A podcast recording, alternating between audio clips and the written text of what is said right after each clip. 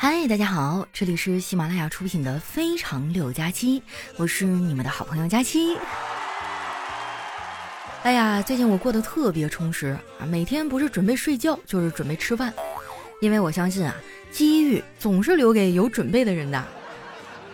我这话说的没毛病吧？反正昨天啊，我就是这么跟我爸说的。我爸听我说完啊，冲我翻了个大白眼儿。哦，机遇是留给有准备的人的。那你准备啥时候找个对象啊？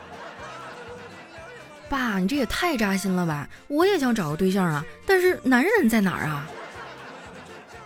说起来呀，我好像已经单身好多年了。我上一次谈恋爱，小辉刚上小学，今年啊，这孩子都快毕业了。其实那个人吧，谈的时间不长，但是特别的刻骨铭心。分手以后啊，我也非常伤心。小辉看我天天以泪洗面啊，就安慰我。姑姑，我觉得你分手分的对，我早就看出来了，你们俩压根儿就不是一种猴变的。真是当局者迷，旁观者清啊！你说一个孩子都比我看得透彻。后来呢，我跟我们共同的朋友聊了聊，才知道他背着我干了很多破事儿，要多渣有多渣呀！而且跟我分手没多久啊，就火速的找了新的女朋友。当时哈，我都要恨死这个渣男了。不过这么多年过去了，我也跟很多事情达成了和解。前几天啊，我回了一趟老家，没想到啊，正好碰着他了。他骑着电动车呀，载着他的新女朋友。下车以后呢，两个人手牵着手啊，进了超市。等他们走远了，我才发现他的电动车没上锁。哎呀，没想到这么多年啊，他还是这么粗心大意。你说这电动车万一被偷了怎么办啊？对不对？于是呢，我就决定啊，在最后帮他一次。我在附近呢买了一把锁，帮他把车给锁上了。回来以后啊，我还跟办公室的人讲了这个事儿啊，把他们逗坏了。小黑一边笑哈一边说：“你说说你啊，多损！就你这脾气啊，怪不得人家跟你分手呢。”我瞪了小黑一眼，但是没跟他杠。其实吧，我的脾气挺好，挺温柔的。但是如果你看到正在上班的我，那我也不知道应该怎么跟你解释。我感觉啊，不只是我这样吧，有谁是发自内心真正的热爱工作的吗？来举个手让我看一下。我觉得要做到这一点太难了，不要跟我谈热爱，我工作就是为了赚钱。我的梦想就是躺在家里什么都不干，还有人给我钱花。不瞒你们说呀，最近我的心态真的有点崩了，因为钱真的太难赚了。昨天丸子说了一句话，我觉得特别有道理。他说：“佳琪姐。”钱难赚也很正常。你以为现代文明取消了牛马代替汽车，殊不知现代人要先坐牛马，再坐汽车。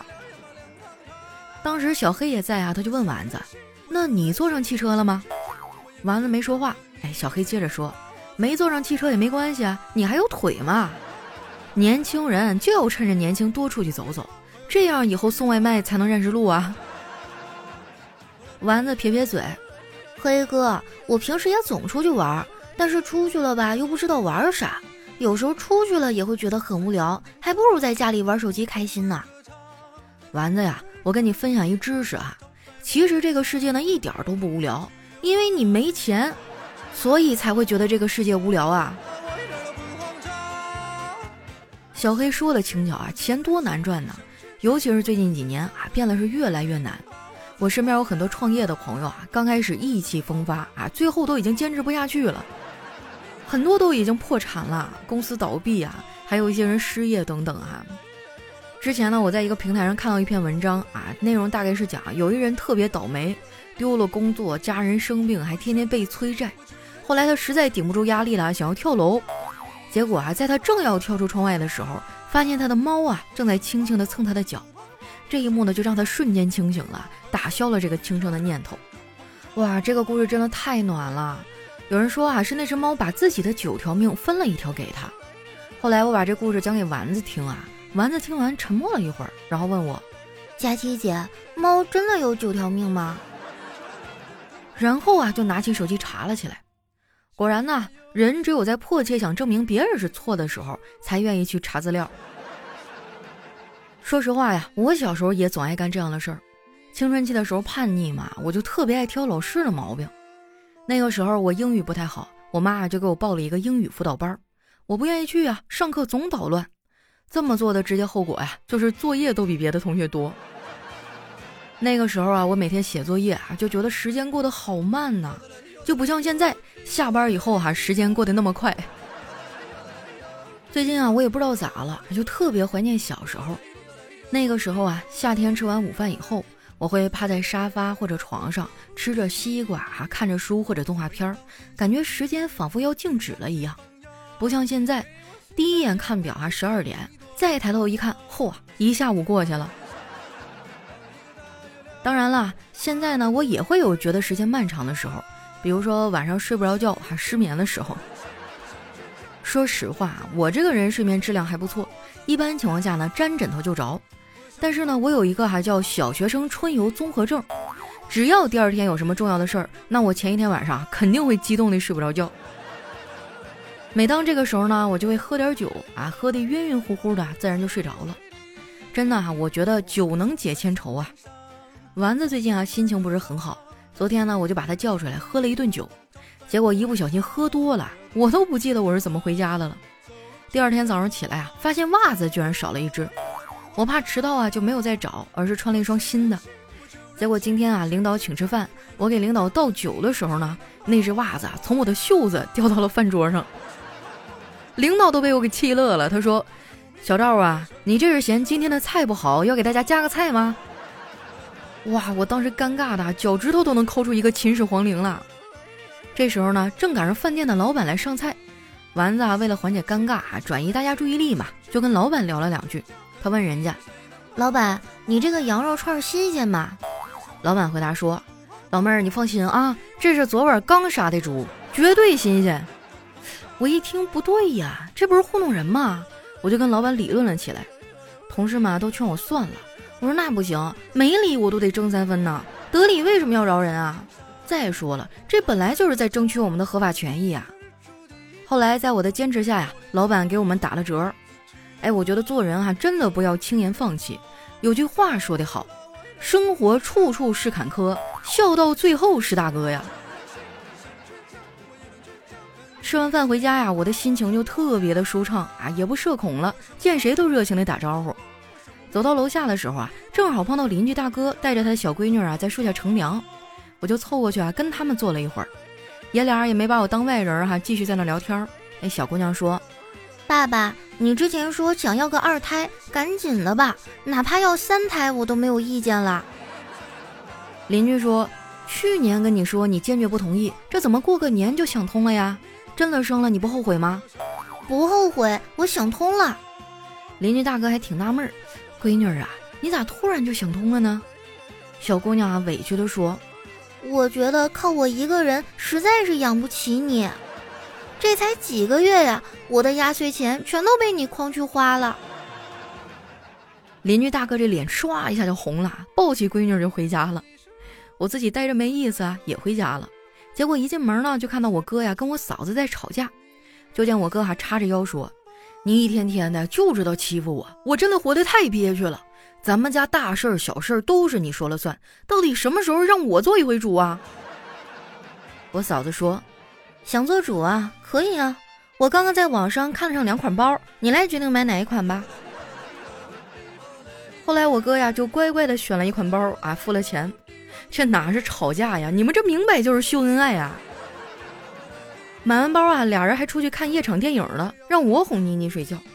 我可真是服了他俩了。为什么受伤的总是我呀？没办法呀，我只能把妮妮抱到床上啊，给她讲睡前故事。那天讲的是一个公主的故事，妮妮没被我哄睡着啊，倒是把我自己给讲困了。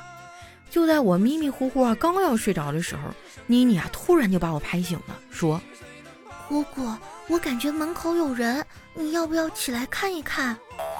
我一听啊，立马就精神了，我这汗呐顺着脑门就往下淌啊。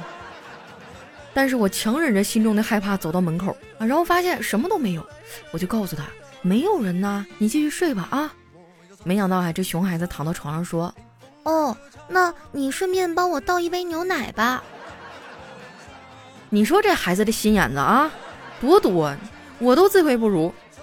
有时候吧，他就像个小大人一样，说的那些话，我听了都想给他鼓掌。最近呢，我工作特别累啊，睡得也不太好，晚上老是做梦。昨天早上还被鬼压床了，那感觉呢，就是人已经醒了啊，但是身体怎么都起不来。吃早饭的时候啊，我就提了一嘴，没想到妮妮这小家伙专门跑到我旁边安慰我，她说：“姑姑，你不要害怕，妈妈说鬼压床其实是一直守护你的小鬼，晚上给你盖被子的时候太累了，就趴在你的身上睡着了。”哇，听他说完啊，我这心都要化了，怎么可以这么可爱呀？然后我没忍住啊，就上网给他买了一堆的衣服和玩具。然后我又转念一想，你说家里俩孩子，这得公平一点啊。于是呢，我又下单啊，给小辉买了点东西。还好我有返利公众号啊，能帮我省点钱，要不然这个月后面这几天啊，我又得吃土了。你们要是想在网购的时候省点钱啊，那一定要关注一下我的返利公众号。名字呢叫丸子幺五零，就是丸子的汉字啊，加上阿拉伯数字一百五。关注完之后啊，记得把公众号置顶，这样用的时候呢，找着也方便。店铺呢还是这店铺啊，东西也还是这东西，像什么售后啊、物流啊，什么都没有变啊。而且呢，关注了这个公众号，不仅你网购啊，像打车呀、加油啥的都能领券，可以说是非常实用了哈，覆盖你生活的方方面面。没关注的朋友啊，抓紧时间去关注一波。马上就要放假了，带上行李和猫咪，发现行程不专一，怎么哪里都想去。说走就走的旅行，我不安分的心，准备出门才发现我机票忘了订。我想去长沙、武汉、重庆、北京玩几天，就算没钱也想浪到洱。一段音乐，欢迎回来，我是你们的老朋友佳期。喜欢我的宝贝儿啊，记得关注我的新浪微博和公众微信，搜索主播佳期，是佳期如梦的佳期。那接下来时间呢，看一下我们上期的留言啊。首先这一位叫人间正道是干饭，他说愿所有的不安啊都是虚惊一场。对哈，有什么大事先往后放一放哈，咱先干饭再说。下一呢叫，所以明星都是我的宝。他说晚上的时候呢，我打开了一本答案之书，问道：佳期什么时候能有男朋友啊？翻开书啊，书上写着未解之谜啊。我又一次翻开书，写着没有答案。这个答案之书在哪儿了？是不不准呢？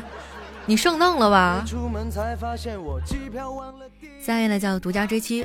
他说真的不是我不争气，而是世界太不公平。我已经很努力的吃瘦肉了，为什么身上还全是肥肉啊？我也纳闷了啊，不是说这个能量守恒吗？这不太对劲儿啊。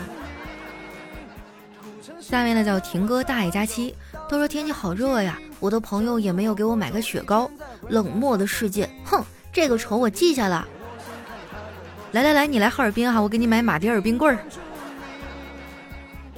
下一位呢叫陈漏风啊，他说我谈了快半年的女朋友啊，突然就和我说分手了，我觉得很痛苦啊，因为前一天还好好的，第二天毫无预兆就跟我说分手了。他说啊，一开始就不喜欢我，不喜欢我做的菜，不喜欢我讲故事，不喜欢我，为什么还要让我每天讲啊？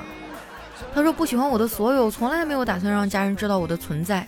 我在家三天啊，跟他发了三天信息，都没吃几口饭，到最后啊，他说了一句发神经才和我这种人谈恋爱。我就再也不敢挽回了，唉，再也没有他了。可是我还是希望他能好好的，开开心心。这些啊，我憋在心里，不知道能和谁说，说了也没有办法，憋着太难受了。每天都是听佳期的节目休息。第一次评论啊，希望您能读我，谢谢。你看哈，你们恋爱甜甜蜜蜜的时候，从来都想不起来给我留言啊，这伤心了、难过了，知道会来找我了是吧？大渣男。我跟你讲啊，世上好姑娘千千万，他不喜欢咱就换，是不是？不是老弟，你觉得我怎么样？我们家有房。马上就要放假了，带上行李和猫咪。下一位呢叫哇咔小可爱啊，他说我给佳期做了一个水调歌头哈，你欲相亲而去，又恐遭人拒绝，孤独寂寞冷，睡不着坐窗前望明月，不应有恨脱单之事靠红颜。人有泪流成河，月有阴晴圆缺，此为古之缘。佳期找男友，月老牵红线。哎呀，你这个诗我顶多能给你六十分啊，你这寓意不太好。就算现实当中没有，你也应该在诗里面给我圆满一把呀，对不对？下面呢叫小百合，他说时代不同了，男女都一样。在以前呢，这句话讲的是生育观念啊，现在这句话却变成了择偶观念。没毛病啊，就是单身的时间久了，我看个老母猪都觉得眉清目秀的。说真的啊，现在只要有人想跟我处对象啊，就是性别我都可以卡的不那么死了。下一位呢叫农夫啊，他说有一天啊，老王跟老李聊天，老王说：“我从小习武，七岁蹲马步，八岁碎大石，十岁咏春拳，十一太极脚，从未遇到敌手。”老李就问了：“那你九岁那年干什么去了？”老王说：“我八岁碎大石啊，在医院醒来就已经十岁了。”我的天哪，这么严重啊！所以说你们就不要老吵着让我胸口碎大石了。太危险了！下一位呢叫熊大，他说有一哥们儿啊，大伙儿都羡慕他，儿子都快结婚了。这哥们儿无奈地说：“哎呀，都怪我爸！我读初三的时候呢，跟女朋友在街上闲逛，被他发现了。我爸乐坏了，当即掏出二百块钱递给我，说让我们去找一个清静的宾馆好好复习。还闲逛啥呀？于是呢，就早早的有了这小子。”下一位呢叫人生就是填空题。他说，根据大多数人的人生经验，我发现我很迷茫的真实意思啊，往往是又不想好好努力啊，又想继续混吃混喝，可眼看着就撑不下去了，我该怎么办呢？下一位呢叫太阳照常升起。他说，我前两天啊和朋友说，我喜欢过一种离群所居的生活，和同事呢保持友好的工作关系，休息时间呢互不打扰。和邻居呢保持互不相识，不被算在任何群体里，只偶尔啊和三两个朋友在外面闲逛，带酒呢去彼此家里度过一晚上，不参与人数太多的活动，最让我感觉到安宁。我曾经也这么想啊，但是后来我发现，随着年龄的增长啊，我的好朋友渐渐的就开始叫不出来了，不是在家哄孩子啊，就是辅导孩子写作业啊，再不就是忙碌于工作啊，这个日渐发福。啊，慢慢的变懒、变秃、变油腻，然后就都不在一起玩了。那个时候你会发现自己更孤独呀。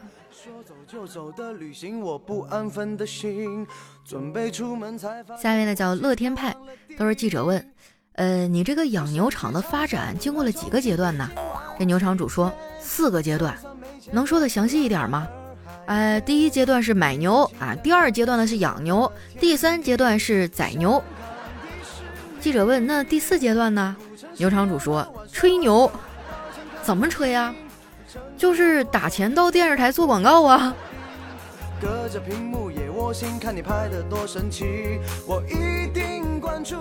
下一位呢叫飞天学校，他说有一对两口子啊，结婚五十多年了，从来没有吵过架。媒体有一记者呢，为此哈就到那儿去采访，正好妻子和孩子们都出门了，丈夫一个人在家。妻子呃，这个记者就采访这位丈夫，还说五十多年来呀，你们是怎么做到夫妻这么恩爱的呀？丈夫回答说：“我媳妇儿进门第一天呐，家里的狗对着他狂叫，他就平静地对狗说，这是第一次。过了两天呢，我媳妇儿倒水啊，从狗旁边经过，狗又对他狂叫，他平静地说，这是第二次。又过了几天啊，我媳妇儿正在院里劈柴，那狗又对着他狂叫。”我媳妇儿回手一斧子就把狗头给砍掉了，我看着他把狗砍死了，就骂了他一句神经病啊！我媳妇儿平静的对我说：“这是第一次。”然后我们就相亲相爱到现在呀。这大姐是个狠人呐。下一位朋友呢叫铮铮。她说：“刚刚老公发信息啊，说晚上去吃麻辣火锅。对于正在节食减肥的我呀，坚决要抵住这样的不良诱惑。老公呢，马上发了一个一百块钱的红包给我。我收了之后啊，回复：少拿钱来侮辱我，我不去。老公又发了一个一百的红包给我。我收了之后回复：少来这套啊，钱是不能打动我的，这叫骨气。老公呢，又发了五十的红包给我。我收了之后回复：事不过三啊，算了，勉为其难陪你去吃。”老公回复说：“就看你那小样，那点骨气啊，就值二百五。”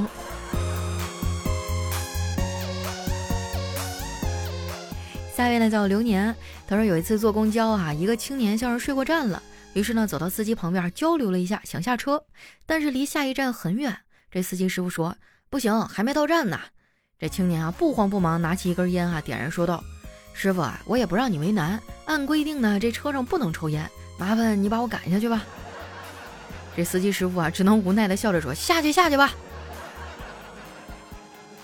下一位呢叫陈皮糖糖浆，他说父亲弯下腰啊摸了摸男孩的裤管，对女儿说：“对不起，你们的婚事我不同意。”女儿的泪水夺眶而出：“为什么？这是为什么呀？”父亲说：“他没穿秋裤啊，一个连自己都照顾不好的男人，怎么能照顾好一个家呢？”就算没钱也想浪到洱海边下一位来找佳期，你微笑时很美。他说有一天啊，自己闲着拿卷发棒啊弄了个大卷儿，老公呢看见了说：“哟，不错呀，好看，在哪儿弄的呀？”我笑而不语。第二天呢，我洗了头发又变成直的了，老公看见说：“怎么又弄回去了？”第三天哈，我存心想逗逗他，拿卷发棒呢又弄了一个小清新的发型，老公看见啊憋了半天来了一句：“哎呀，你是看上理发店哪个小子了吧？”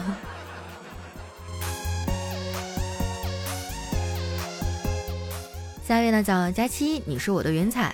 他说一个胖妹子打车，好不容易招停了一辆，的哥看了看他，说你坐后排吧。这胖妹子拉开副驾驶啊，车门又关上了，就不高兴的问为什么不可以坐前面啊？的哥笑着说这安全带也不够长啊，不系安全带要扣分儿。你是不是在监控我和丸子的生活？来看一下我们的最后一位哈，叫秋雨。他说小张啊带着一个高中同学参观自己的大学，他指着路左边的楼群啊说：“这个呢是女生宿舍区，我们叫它织女星系。”然后呢指了指右边的宿舍楼群说：“那个呢是男生宿舍区哈，我们叫它牛郎星系。”然后呢他指了指脚下说：“这条路呢叫银河路。”这个时候呢主管学生宿舍的女主任啊面无表情的经过，小张悄悄地说：“这一位啊是王母娘娘。”好了，那今天留言就先分享到这儿哈。喜欢我的朋友呢，记得关注我的新浪微博和公众微信，搜索主播佳期，是佳期如梦的佳期。有什么好玩的段子呀，或者想对我说的话，或者是这个各种各样的问题吧，都可以留在我们下方的留言区，我会在下期节目当中哈挑选出来和大家一起分享。那今天我们的节目就先到这儿啦，我是佳期，我们下期再见。